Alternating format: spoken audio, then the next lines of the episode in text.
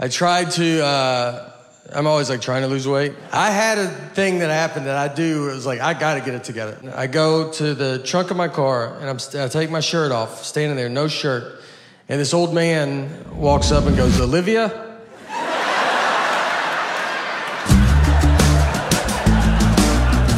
I had to turn. I was like, "I'm sorry. What's what's what you say? I'm, I'm sorry." And he was like, "Oh, sorry, honest mistake." And I was like, "I don't know."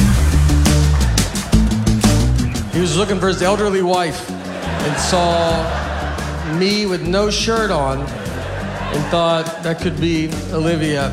At a car that he does not recognize.